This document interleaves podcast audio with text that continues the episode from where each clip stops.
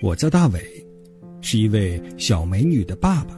每天晚上我都会有这样的任务。爸爸，我要睡觉了，我想听睡前故事。好，好，好，咱们就开始今天的睡前故事。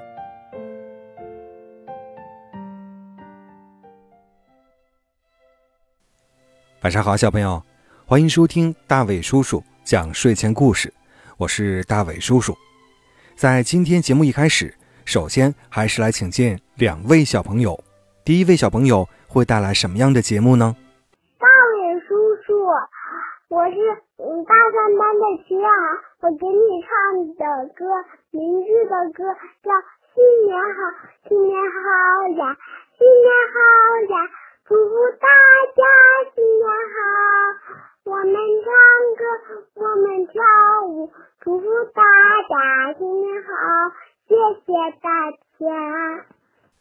非常感谢你的表演，抓紧时间来请进第二位小朋友吧。你好，我是阿如呢，今天给你唱首歌，歌的名字叫《小小猫咪抓老鼠》，小小猫咪。喵喵喵，伸个懒腰喵喵喵，走路悄悄喵喵喵，抓到老鼠喵喵喵。喜欢听大伟叔叔讲睡前故事的小朋友，可以发送微信，微信号码是拼音的巴啦啦三七二幺。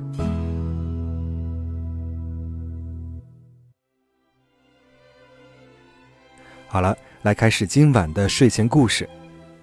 今晚的睡前故事呀，来自于一个成语，故事的名字呢叫“叶公好龙”。春秋时期啊，楚国有个名叫沈朱良的人，因为他父亲的封地在叶地，后来呢，他继承父亲的封地，人们就称他为。叶公，叶公啊，有一大爱好，他特别喜欢龙。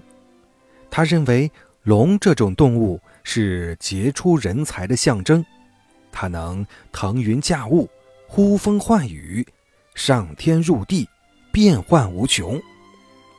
他崇拜龙，便请来了各地的能工巧匠，在柱子上、门窗上都雕刻上了龙。在墙壁上也都画上了龙，屋内的家具和各种装饰都采用了龙的图案，就连钩子、凿子这些随手使用的用具也都做成龙的形状。总之一句话，他家里呀到处都是龙。叶公就整天生活在这些龙当中。他欣赏起龙来，可以饭都忘记吃。要是有人同他谈起龙的话题，他总是眉飞色舞，滔滔不绝。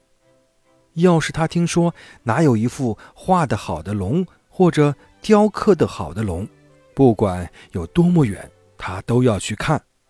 不管花多少钱，他都要买下来。他这么爱好龙，整个楚国的人。都知道，天上的真龙知道了这个消息，非常受感动。他想，在世界上从来没有像叶公这样喜欢我的人，连我的图像他都崇拜的五体投地。如果见到我的真身，那又会怎么样呢？真龙想到。真龙想到这里，就决定到叶公家里走一趟，看一看。有一天啊，在一阵狂风暴雨后，接着就是乌云滚滚、电闪雷鸣，天上的真龙来到了叶公的家里。他先趴在窗户上往里张望，尾巴拖到了叶公家的厅堂里。真龙见到叶公的家里果然都是龙的图案，心中暗暗赞叹：“真是一位爱龙的人啊，果然名不虚传啊！真龙可不像柱子上刻的、画的那么渺小，而是一个庞然大物。真龙的身子和尾巴横在厅堂里，摇头摆尾，神威抖擞。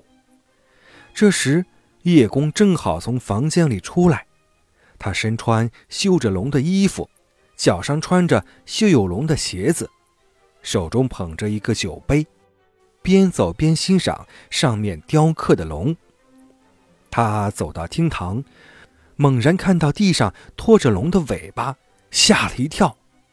急忙抬头一看，原来是一只真龙。叶公这一看呀，脸色大变，惊慌失措，丢掉了自己的酒杯，边跑还边喊：“不好啦！救命啊！龙来啦！”然后他就钻进自己卧室的床下面，再也没敢出来。真龙一见叶公这副模样，还听见他叫喊。心中非常失望，心想：“原来你爱龙是假的呀！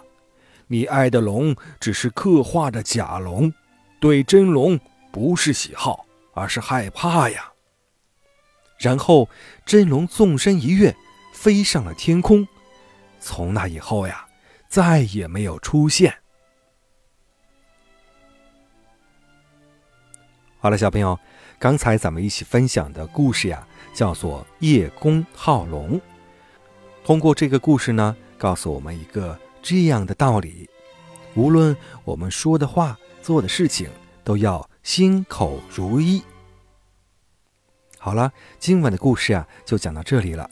大伟叔叔在山东济南，祝你晚安，闭上小眼睛，乖乖的进入梦乡吧。